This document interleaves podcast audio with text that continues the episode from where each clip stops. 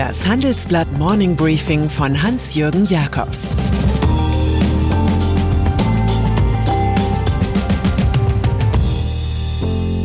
Guten Morgen allerseits. Heute ist Freitag, der 29. Januar, und das sind heute unsere Themen. Volkswagen nur Nummer 2, die Impfrätsel von AstraZeneca und Occupy Wall Street mal ganz anders. VW auf Platz 2. Traditionell kann man männliche Vorlieben oft mit Auto, Motor, Sport beschreiben. Volkswagen spielt da eine zentrale Rolle. In den Zeiten des verstorbenen Großaktionärs Ferdinand Piech hat sich das darin ausgedrückt, dass sein Konzern im Rennen gegen Toyota unbedingt zum verkaufsstärksten Autokonzern der Welt aufsteigen musste. Zur Motivation der Belegschaft sollte Wolfsburg Erster der Tabelle sein, so wie der FC Bayern München im Fußball. 2016 war es tatsächlich soweit, jetzt aber, nach fünf Jahren, übernehmen wieder die Japaner. Sie haben 2020 rund 9,53 Millionen Autos verkauft, der VW-Konzern dagegen nur 9,3 Millionen. Der Grund? Toyota ist wegen der starken Präsenz in den USA und China besser durch die Pandemie gekommen. Kritiker weisen außerdem darauf hin, dass VW im Stammgeschäft Boden verliert. Aber in der Post-Piech-Ära machen die Autobauer am Mittellandkanal ohnehin eine andere Rechnung auf. Der Gewinn sowie der eigene Leistungsstandard in der Elektromobilität zählen mehr. CEO Herbert Dies hat das zu seiner eigenen Auto-Motor-Sportphilosophie gemacht. Dabei kann er sich jetzt auf ein Ranking des Center of Automotive Management stützen, das unserer Redaktion vorliegt. Nach diesem Index der Innovationsstärke bei Stromautos ist Tesla die klare Nummer eins. Dann aber kommt schon Volkswagen mit Modellen wie ID4, Audi e-tron oder Porsche Taycan. Und das trotz aller Probleme mit der Software und der Batterieleistung. Der Konzern könne das hohe Innovationstempo der Kalifornier mitgehen, deutet unser großer Wochenendreport. Enttäuschend sei das Abschneiden von Daimler und BMW.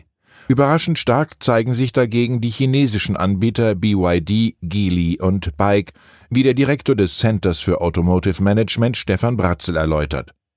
Für nicht wenige bei VW dürfte der zweite Platz hinter Tesla akzeptabler sein als der zweite Platz hinter Toyota.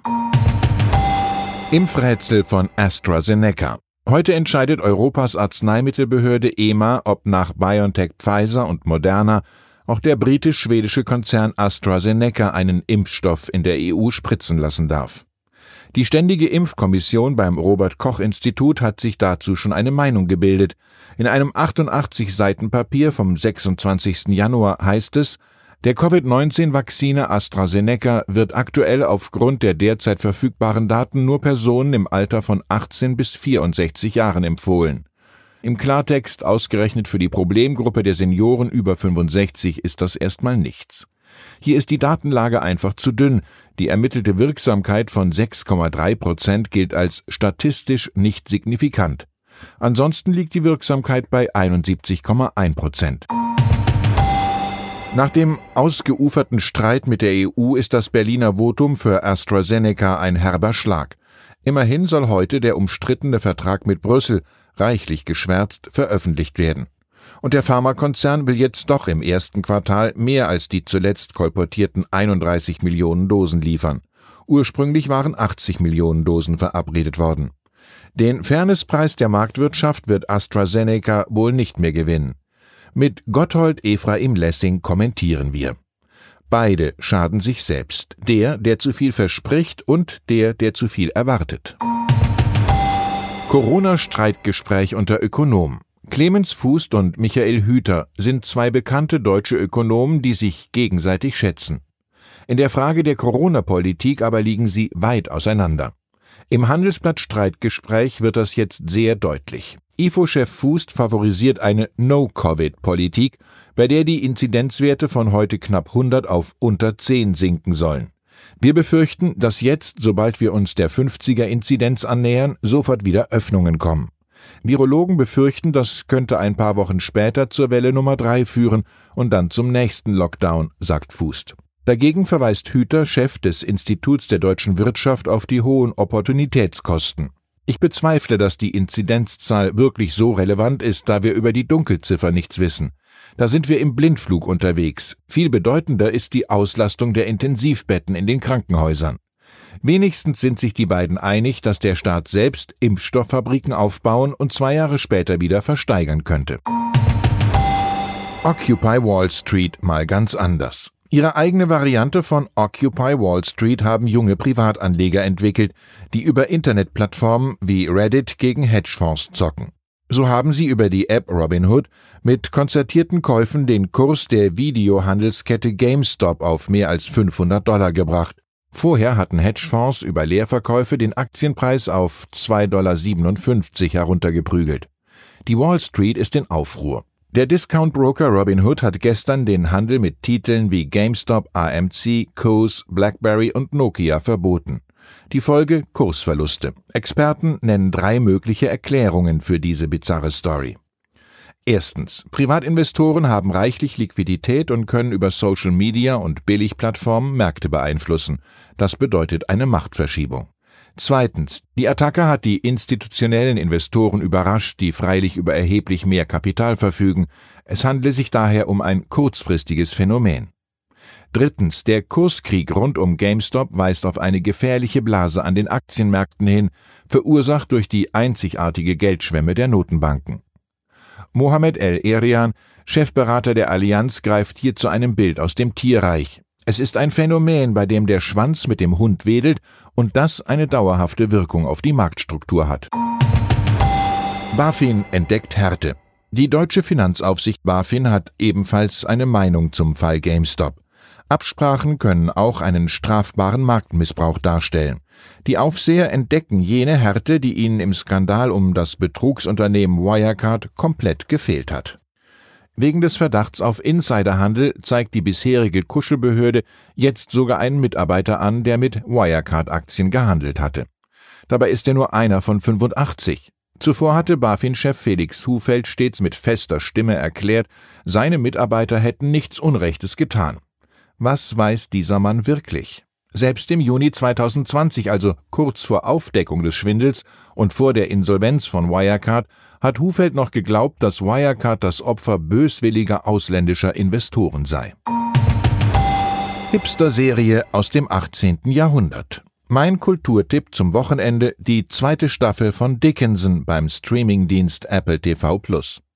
Das ist eine ziemlich wilde, überraschende, verspielte Huldigung der amerikanischen Dichterin Emily Dickinson, die von 1830 bis 1886 gelebt hat. Eine Frau, die Hochzeitskandidaten aus dem Salon ihres noblen puritanischen Elternhauses vergraulte und fast 1800 Gedichte schrieb, von denen zu ihren Lebzeiten nicht mal zehn veröffentlicht worden sind. So etwas, also gerade dieser Sinn für Freiheit, hat sich damals einfach nicht für eine Frau gehört. Die Kleinstadtszenerie in der Zeit vor dem drohenden Sezessionskrieg liefert die Kulisse für jugendliche Sinn- und Lebenssucher. Sie sprechen wie heutige Hipster und tanzen zu Billie Eilish. Da ist es schön zu lesen, wie Dickinson eine Sommerwiese mit Klee auch ohne Bienen erblühen lässt. To make a prairie it takes a clover and one bee, one clover and a bee and a reverie. The reverie alone will do if bees are few. Dichterin als neuer Superstar. Und dann ist da noch Amanda Gorman, poetischer Publikumsliebling bei der Amtseinführung von Joe Biden vor dem Kapitol. Drei Bücher der 22-jährigen Dichterin stehen bereits auf den Bestsellerlisten von Amazon und Barnes Noble. Dabei ist noch keines veröffentlicht. The Hill We Climb, an inaugural poem for the country, macht bei Penguin Young Readers im Bertelsmann-Konzern am 16. März den Anfang. Am 21. September folgen The Hill We Climb and Other Poems sowie Change Sings, a Children's Anthem. Die Harvard-Absolventin hat übrigens gerade einen Deal mit der Firma IMG Models abgeschlossen, die auch Kate Moss unter Vertrag hat. Und vor dem Football-Großereignis Super Bowl am 7. Februar wird sie ein Gedicht über drei Alltagshelden rezitieren, die für ihr Engagement in der Corona-Pandemie zu Ehrenspielführern ernannt worden sind. Auch die Kraft der Sprache ist ein Mittel gegen den Blues der Pandemie. Ich wünsche Ihnen ein entspannendes, vielleicht auch leseintensives Wochenende. Es grüßt Sie herzlich Ihr Hans-Jürgen Jakobs.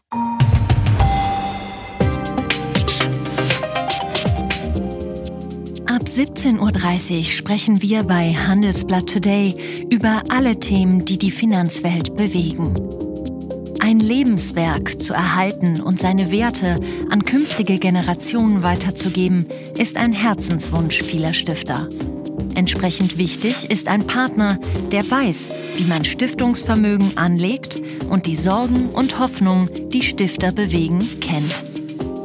Dieses und andere Themen präsentiert von unserem Initiativpartner, der Hypo Vereinsbank Private Banking.